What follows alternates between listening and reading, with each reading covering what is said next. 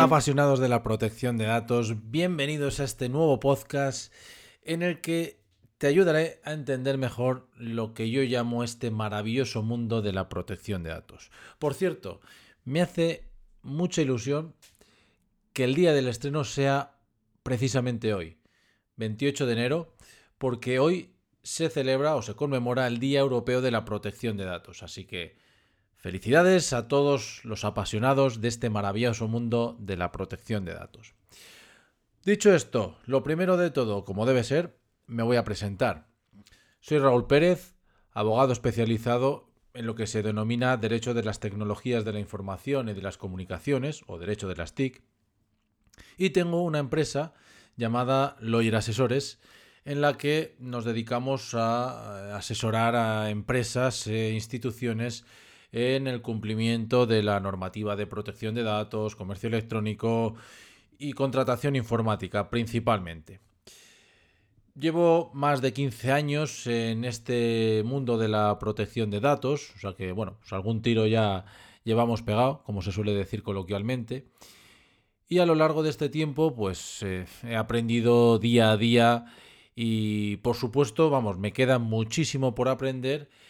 Y eso es precisamente una de las cosas que más me apasiona de este sector, que es eh, el que día a día se aprende. Yo suelo decir que cuando estaba estudiando la carrera, eh, tenía muchas ganas de ya de dejar de, estudiar y, ponerme a trabajar, pero sobre todo de dejar de, estudiar ya, ¿no? Después de unos cuantos años.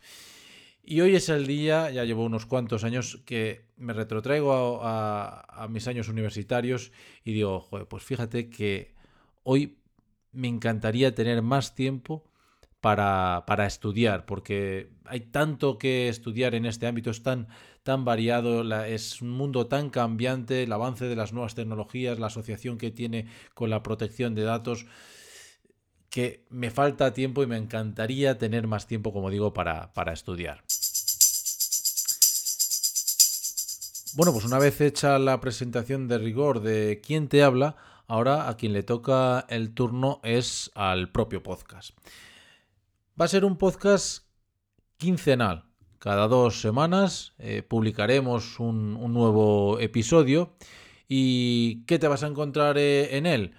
Bueno, pues como te decía antes, en este podcast eh, me he propuesto ayudarte a entender lo que es la protección de datos, los derechos y obligaciones que tiene, las implicaciones que tiene. También hablaremos, como no, de otras materias que están relacionadas con el mundo de, como el mundo del eh, comercio electrónico, las cookies, eh, todos ellos están relacionados también con la, con la, protección de datos. Por supuesto, comentaremos sentencias, resoluciones de, de, las autoridades de control. Ya veremos, ya te explicaré qué es esto de la autoridad de control, pero ya te adelanto que son la Agencia Española de Protección de Datos, la, Agencia Vasca de Protección de Datos, la Autoridad Catalana de Protección de Datos, bueno. Incluso abordaremos también, por supuesto, noticias de actualidad eh, que se vayan produciendo en este ámbito. Sé que si no te dedicas a esto de la protección de datos, eh, probablemente lo veas como un mundo árido o complicado. Por eso me he propuesto acercarlo más a la ciudadanía en general y, por qué no decirlo también, a las propias empresas que muchas veces eh, desconocen eh, las obligaciones e implicaciones que tiene la, protección de datos.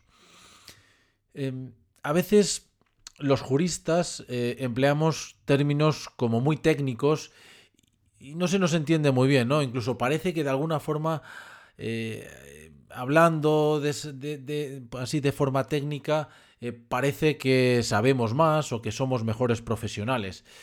Pero yo soy de los que piensa que la sencillez no está reñida con la profesionalidad. Uno no es mejor profesional porque eh, utilice más latinismos, eh, tecnicismos. Eh, si no se le entiende, poco va a poder transmitir. Por eso creo que tiene que ser precisamente al revés. Es decir, debemos explicar las cosas de una forma lo más sencilla posible para que se nos entienda bien. Por eso, en este podcast Voy a huir de tecnicismos, o al menos eso es lo que, lo que pretendo, de palabras y expresiones que nos entiendan. Y eso sí, si en algún momento mm, utilizo este tipo de palabrejas y expresiones que no se entiendan, por favor, házmelo saber a través de los comentarios, eh, porque no quiero volver a caer en ese error. Quiero que se me entienda. Así que, ya sabes, si no cumplo con este compromiso, dímelo y así cambiamos. ¿Y a quién va dirigido este podcast? Bueno, pues este podcast va dirigido a todo el mundo. Es decir, seas un ciudadano, una persona normal, por así decirlo, este término no me gusta nada, pero bueno, seas una persona normal de a pie o una empresa. Si eres un ciudadano, eh, te voy a ayudar a conocer cuáles son tus derechos eh, de protección de datos, de forma que puedas hacerlos valer y exigir que se cumplan. Si eres una empresa, eh, te voy a ayudar también a entender mejor esta normativa y las obligaciones que tienes que cumplir. Incluso si eres una empresa que se dedica a prestar servicios de publicidad o marketing, es decir, una agencia de publicidad, una empresa informática u otro tipo de empresas a quienes muchas veces tus clientes eh, te hacen preguntas sobre protección de datos o incluso eh, te piden trabajos que tienen implicaciones en protección de datos y creen que tú tienes que darle una respuesta y tú te dedicas pues a hacer campañas de marketing o arreglar ordenadores, servidores, etcétera, pero no a, dominar la normativa de protección de datos. Eh, entonces seguro que también si eres de este tipo de empresas, también te, te interesará este podcast. Y si eres un profesional de la protección de datos, este podcast también va dirigido a ti. Bueno, pues yo creo que muchas de las cuestiones que tratemos eh, seguramente ya las conozcas, pero también creo que puedes aprender algo. Yo creo que este podcast también te puede ayudar a aprender algo, porque a mí me ocurre, ¿no? Yo en el día a día aprendo mucho de otros colegas, de, otros profesionales de la, de la protección de datos y como decía en la presentación de este podcast, día a día se, aprende y queda mucho por, aprender. Entre todos yo creo que seamos profesionales o no, mm, podemos aprender unos de otros, así que bueno, yo creo que aunque seas profesional de la protección de datos, algo eh, podrás aprender a través de este podcast. De hecho, si quieres que tratemos algún asunto o alguna materia en concreto, házmelo saber en comentarios y también lo, abordaremos. Pero eh, eso sí, quiero cumplir con la palabra, con lo que he dicho antes, tratémoslo de una forma sencilla para que todo el mundo lo pueda entender. De esta forma crearemos una, comunidad apasionada por la protección de datos y eh, todos aprenderemos de todos. Y es que sí, seas profesional de la protección de datos o no, seas ciudadano o empresa, tengo un humilde propósito cambiar tu percepción sobre la protección de datos. Es más, incluso que llegue a gustarte la protección de datos. ¿Lo conseguiré? ¿No lo conseguiré? Bueno, pues eso el tiempo lo dirá, pero si, aunque no termine gustándote, este podcast te ayuda a entender mejor la protección de datos, también me sentiré satisfecho. Presentado yo, presentado este podcast, de lo que vamos a hablar y a quién va dirigido, es hora de entrar en materia ya. En este primer podcast, en este primer episodio, vamos a empezar por algo sencillo, desde lo más básico, porque es algo que te va a ayudar a entender los contenidos que trataremos en siguientes episodios. Vamos a hablar principalmente, o bueno, principalmente no, vamos a hablar de dos aspectos. Primero, la normativa básica que regula esto de la protección de datos aquí en España, España Europa, veremos eh, esta distinción, y también los conceptos básicos de la protección de datos. Como digo, sé que es empezar por lo más sencillo, pero ¿cómo vamos a entender lo que vamos a tratar en siguientes episodios si no tenemos claros algunos conceptos básicos. Por eso creo que es importante que eh, este primer podcast lo, dediquemos a, estos dos eh, apartados. Como normativa básica vamos a tener en cuenta principalmente dos normas. Una a nivel europeo, que aunque sea a nivel europeo, tiene eh, su aplicación y rige aquí en España. Y por otro lado, otra a nivel nacional. A nivel europeo tenemos el Reglamento General de Protección de Datos que se aprobó el 27 de abril de 2016 y entró en vigor el 25 de mayo del 2016. Es decir, no entró en vigor el 25 de mayo del 2018. Esta fecha es a partir de la cual ya ha resultado aplicación. Eh, digamos que tenía o tiene dos eh, años desde su entrada en vigor para que las organizaciones se fueran adecuando a, sus, a las obligaciones que contiene. Seguro que recuerdas esa fecha del 25 de mayo del 18 porque eh, por aquel entonces todos recibimos una cantidad de correos electrónicos pidiéndonos consentimiento basándose en el Reglamento General de Protección de Datos. Correos que, por cierto, ya hablaremos de esto con mayor detenimiento, muchos de ellos no eran necesarios o no requerían el consentimiento que nos pedían. Pero bueno, como digo, ya, ya hablaremos de esto porque, porque tiene su miga. ¿Por qué se aprobó este Reglamento General de Protección de Datos? Bueno, pues porque era necesario actualizar la normativa de protección de datos. La norma anterior que teníamos, eh, la directiva, la llamada Directiva 95-46CE, como digo, es del año 1995 y se había quedado desactualizada, pues teniendo en cuenta todos los cambios tecnológicos y sociales que se habían producido desde, desde entonces. Y por tanto era necesario ah, eh, actualizar esa normativa para responder a las necesidades que se habían eh, venido produciendo eh, en los últimos tiempos y también para, digamos, intentar que cubriera un futuro más o menos extenso. Ya veremos a ver la vida que, tiene este Reglamento General de Protección de Datos. A nivel nacional, la, norma principal que tenemos es la Ley Orgánica 3 2018 de 5 de diciembre de protección de datos personales y garantía de los derechos digitales. Esta norma se aprobó eh, en diciembre de, este mismo año, del 2018, cuando eh, resultó de aplicación el Reglamento General de Protección de Datos.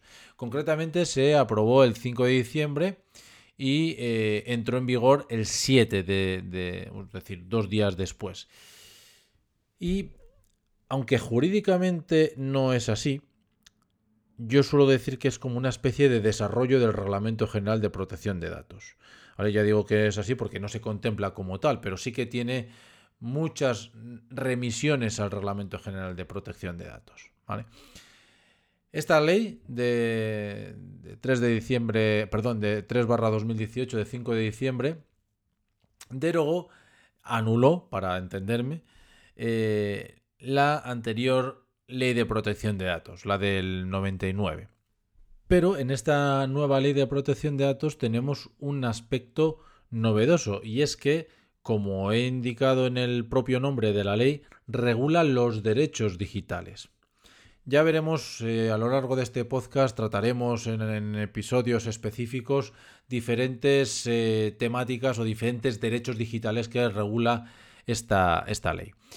Y he dicho que me iba a centrar en dos normas, que son las que, las que he nombrado, las que he explicado. Pero no me quiero olvidar de otra que también sigue estando vigente pese a lo que mucha gente cree, y es el reglamento de desarrollo de la LOPD eh, es que desarrolla este reglamento de desarrollo de la LOP desde la Ley de Protección de Datos de 1999. ¿Y cómo puede ser esto que eh, exista siga vigente un reglamento que está desarrollando una ley que ya está anulada?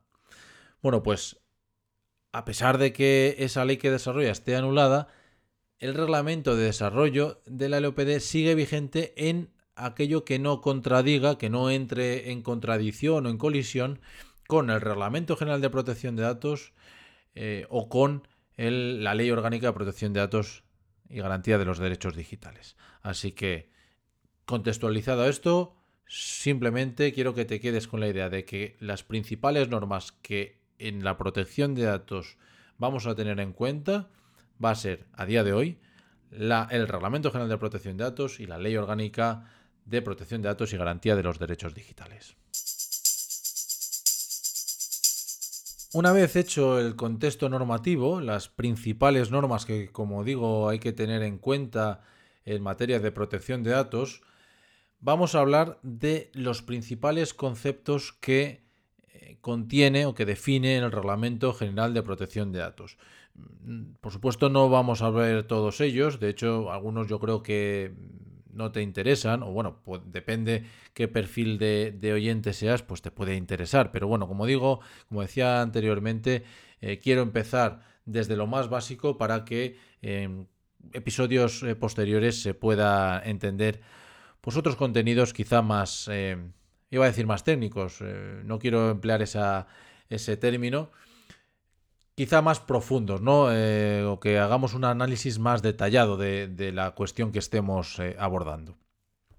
Lo primero de todo, por muy básico que parezca, es, es importante que sepas qué se entiende por dato personal o por dato de carácter personal. Y esto es algo muy básico, pero es que muchas veces me encuentro con empresas que me dicen, no, si yo no trato datos personales, como mucho, tengo el nombre y apellidos y un teléfono para contactar con un cliente, por ejemplo. Bueno, pues eso es, son datos personales. ¿Cómo lo define el reglamento? Eh, no, me preocupa que sepas la definición eh, del Reglamento General de Protección de Datos, ni de este concepto ni de otros que vamos a ver. Pero bueno, yo te voy a leer primero la definición que da el Reglamento General de Protección de Datos y luego lo explicamos. ¿Cómo define el Reglamento General de Protección de Datos datos personales? Bueno, pues es toda información sobre una persona física identificada o identificable, lo que se considera el interesado. Se considerará persona física identificable toda persona cuya identidad pueda determinarse directa o indirectamente en particular mediante un identificador como por ejemplo un nombre, número de identificación, datos de localización, etcétera. Bueno, no, no, voy a, explicar todo el, eh, o a leer todo la definición de datos personales. Importante, primero, dice toda información sobre una persona física identificada. Es decir, tiene que ser una persona física. Excluye, por tanto, a las personas jurídicas. ¿Qué es una persona jurídica? Pues por ejemplo, una sociedad mercantil, una sociedad limitada, una sociedad anónima, una comunidad de bienes, una comunidad de propietarios. Eh, el titular de este derecho fundamental, la protección de datos, porque es un derecho fundamental, es una persona física, somos todos los ciudadanos, ¿vale?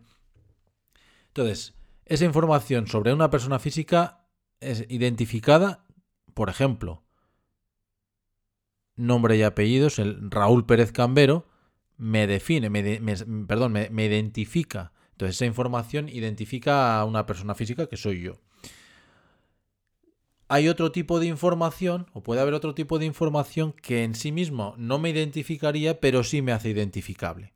Por ejemplo, eh, mi firma, aunque no ponga mi nombre, yo hago, puedo hacer un garabato, de hecho yo hago un garabato, pero me puede eh, eh, identificar.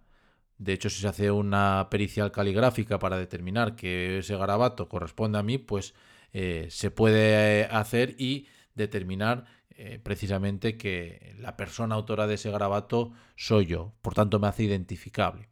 O también, por ejemplo, mi número de DNI o el trazo de, mi, de mi letra o por ejemplo el número de, mi vehículo, perdón, la matrícula de mi, vehículo. Como ves, son diferentes tipos de informaciones que en sí mismo no se sabe si es de Raúl Pérez Cambero, de, Raúl Pérez Cambero o de quién es, pero sí que eh, puede llegar a identificarme. Por tanto, es algo muy global, pero siempre eh, que se identifique a una persona eh, física. Siempre va, mejor dicho, siempre va a ir referida a una persona física. Tratamiento ¿Qué se considera tratamiento de datos? Bueno, el reglamento aquí da una definición muy extensa, habla de cualquier operación o conjunto de operaciones realizadas sobre datos personales o conjunto de datos personales, ta, ta, ta. yo siempre suelo decir aquí, me olvido de la definición. ¿Qué es realizar un tratamiento de datos?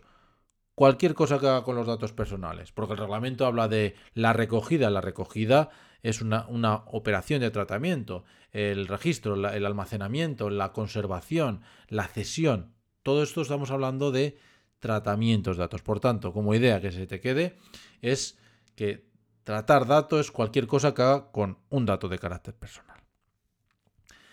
Luego quiero eh, hablar también de, un concepto que define el Reglamento General de Protección de Datos, que es el de fichero. Eh, sí, sí, sigue hablando de fichero, aunque a nosotros los profesionales nos gusta hablar de una forma más apropiada como actividad de tratamiento. Eh, fichero es como una terminología más de la anterior normativa, ¿no? Cuando había que notificar los ficheros a la Agencia Española de Protección de Datos y tal.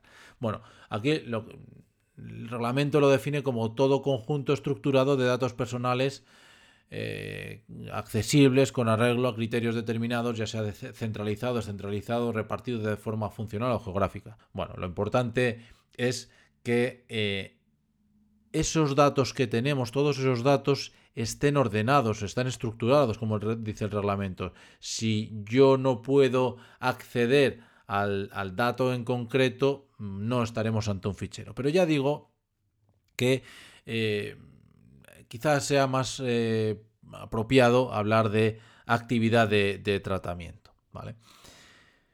Concepto que este sí que es muy importante y es el responsable del tratamiento. ¿Quién se considera como responsable del tratamiento?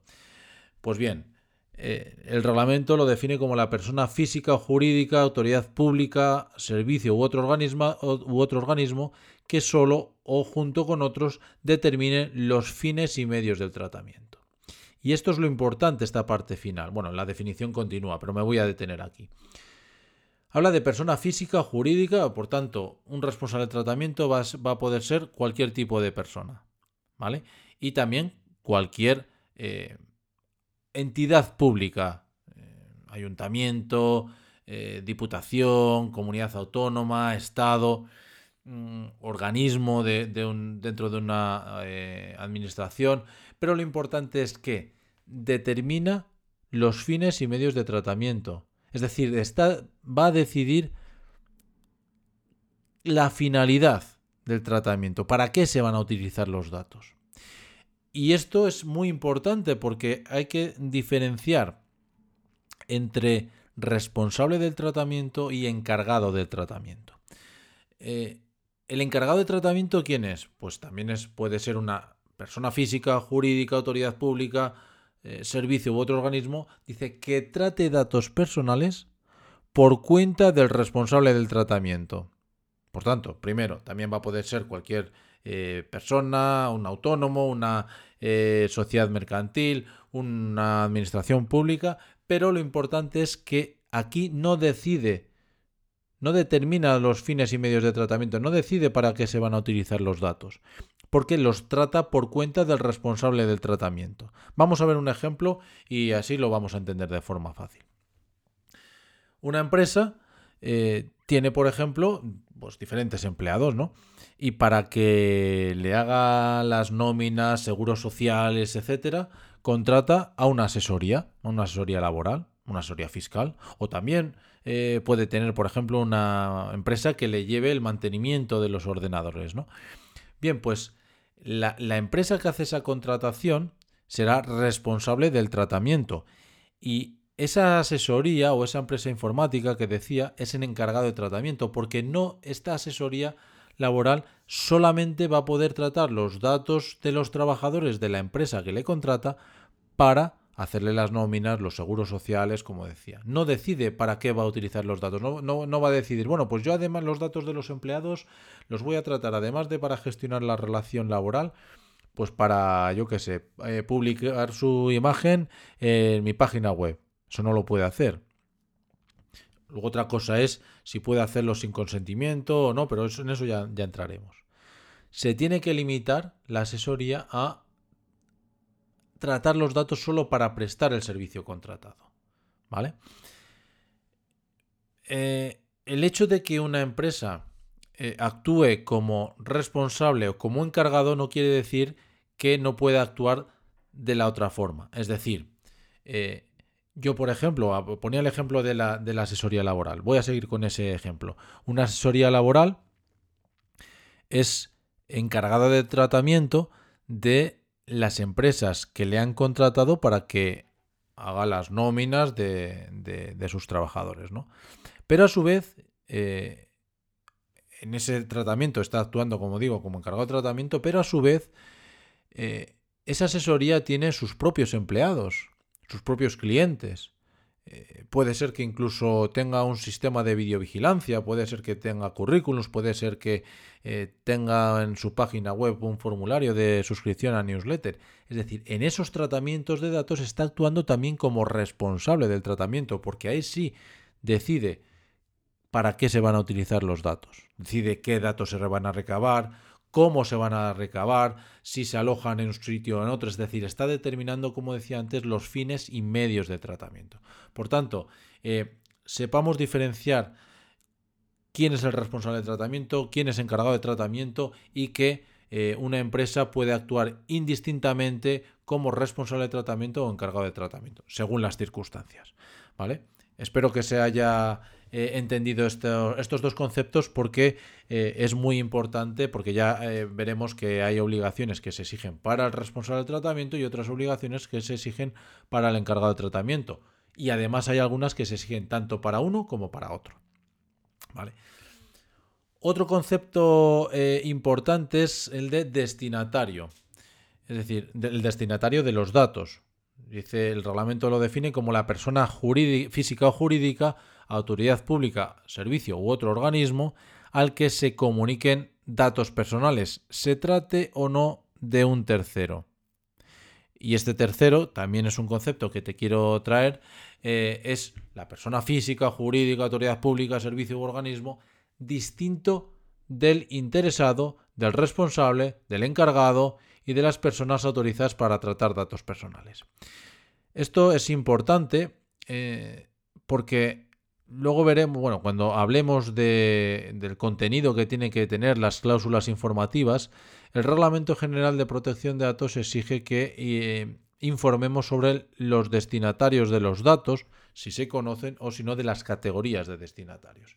Entonces tenemos que tener en cuenta que eso es aquel a quien se comuniquen los datos personales. ¿vale? Ya hablaremos también de la diferencia entre comunicación de datos, eh, acceso por tercero. Eh, hablaremos de, eso, aunque este de acceso por tercero es más propio de, también de la anterior normativa, pero como digo, para que me entiendas, eh, vamos a intentar utilizar un lenguaje más o menos coloquial. ¿vale? Ya sé que ahora estoy, cuando hablo de o leo la, definición que da el Reglamento General de Protección de Datos. Estamos hablando de, términos técnicos y jurídicos, pero es para que veas un poco cómo se define y luego la explicación. ¿vale? Otro concepto muy importante es el de consentimiento del interesado. Esto eh, seguramente dediquemos un episodio eh, entero, bueno, si no se entera una parte de un episodio a hablar del consentimiento porque es algo muy, muy, muy, muy importante. El consentimiento lo define como toda manifestación de voluntad libre, específica, informada e inequívoca por la que el interesado acepta, ya sea mediante una declaración o una clara acción afirmativa, el tratamiento de datos personales que le concierne. Es decir, dicho de, en forma sencilla, la autorización de, una persona para que se traten sus datos personales. Para e, esa autorización, para que sea válida, tiene que cumplir con unos requisitos, que es lo que nos dice aquí el reglamento, que sea eh, libre, específica, informada e inequívoca.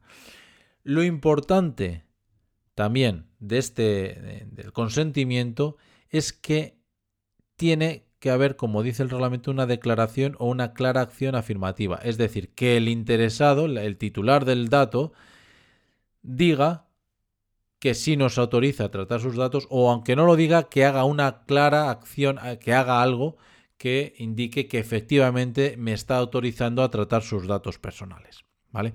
Insisto que de esto ya hablaremos, pero una, em, algo importante a tener en cuenta es que una diferencia entre eh, esta normativa y la anterior es que antes había el consentimiento podía ser tácito, es decir, se podía entender que una persona prestaba su consentimiento si no decía eh, lo contrario a lo que se le había informado. Me explico, porque parece, me parece que me estoy explicando de pena.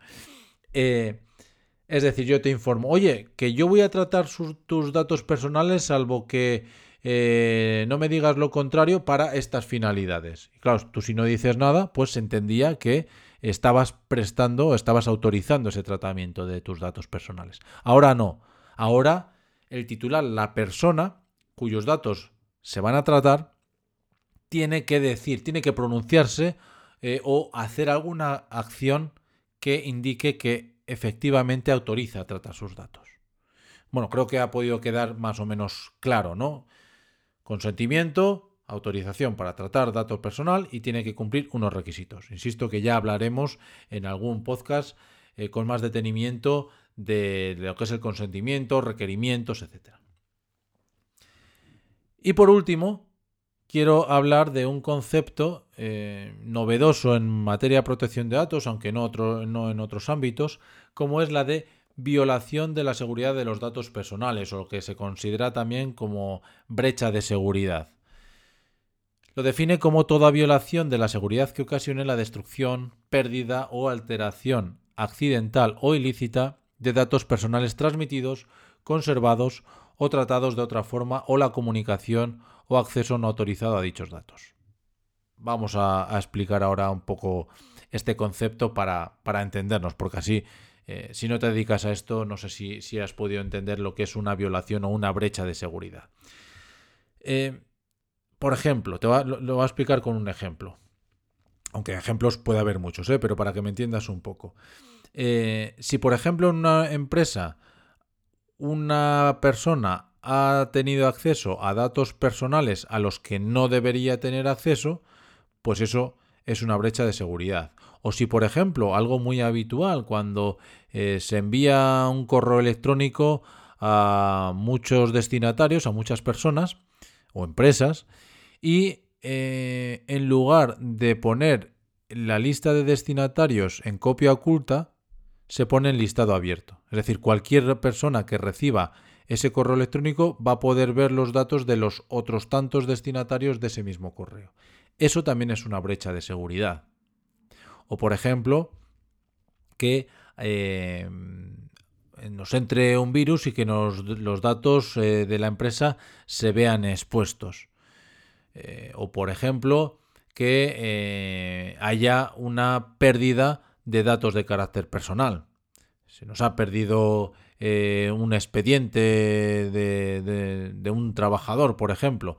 Eso también es una brecha de seguridad. Es decir, todo aquello que suponga que los datos personales que tratamos se hayan visto afectados porque se han eh, destruido, porque se han perdido, eh, bueno, o porque se han cedido sin que se tuvieran que eh, haber cedido. Bueno, cuando, como digo, los datos personales que tratamos se ven afectados por alguna de estas circunstancias, eso es una brecha de seguridad, es una violación de datos que tenemos que, que ya veremos cómo hay que actuar en esos casos, porque de entrada ya te adelanto que en, si en nuestra empresa eh, o si una empresa sufre una violación de seguridad de datos, lo que tiene que hacer es notificarlo a la Agencia Española de Protección de Datos.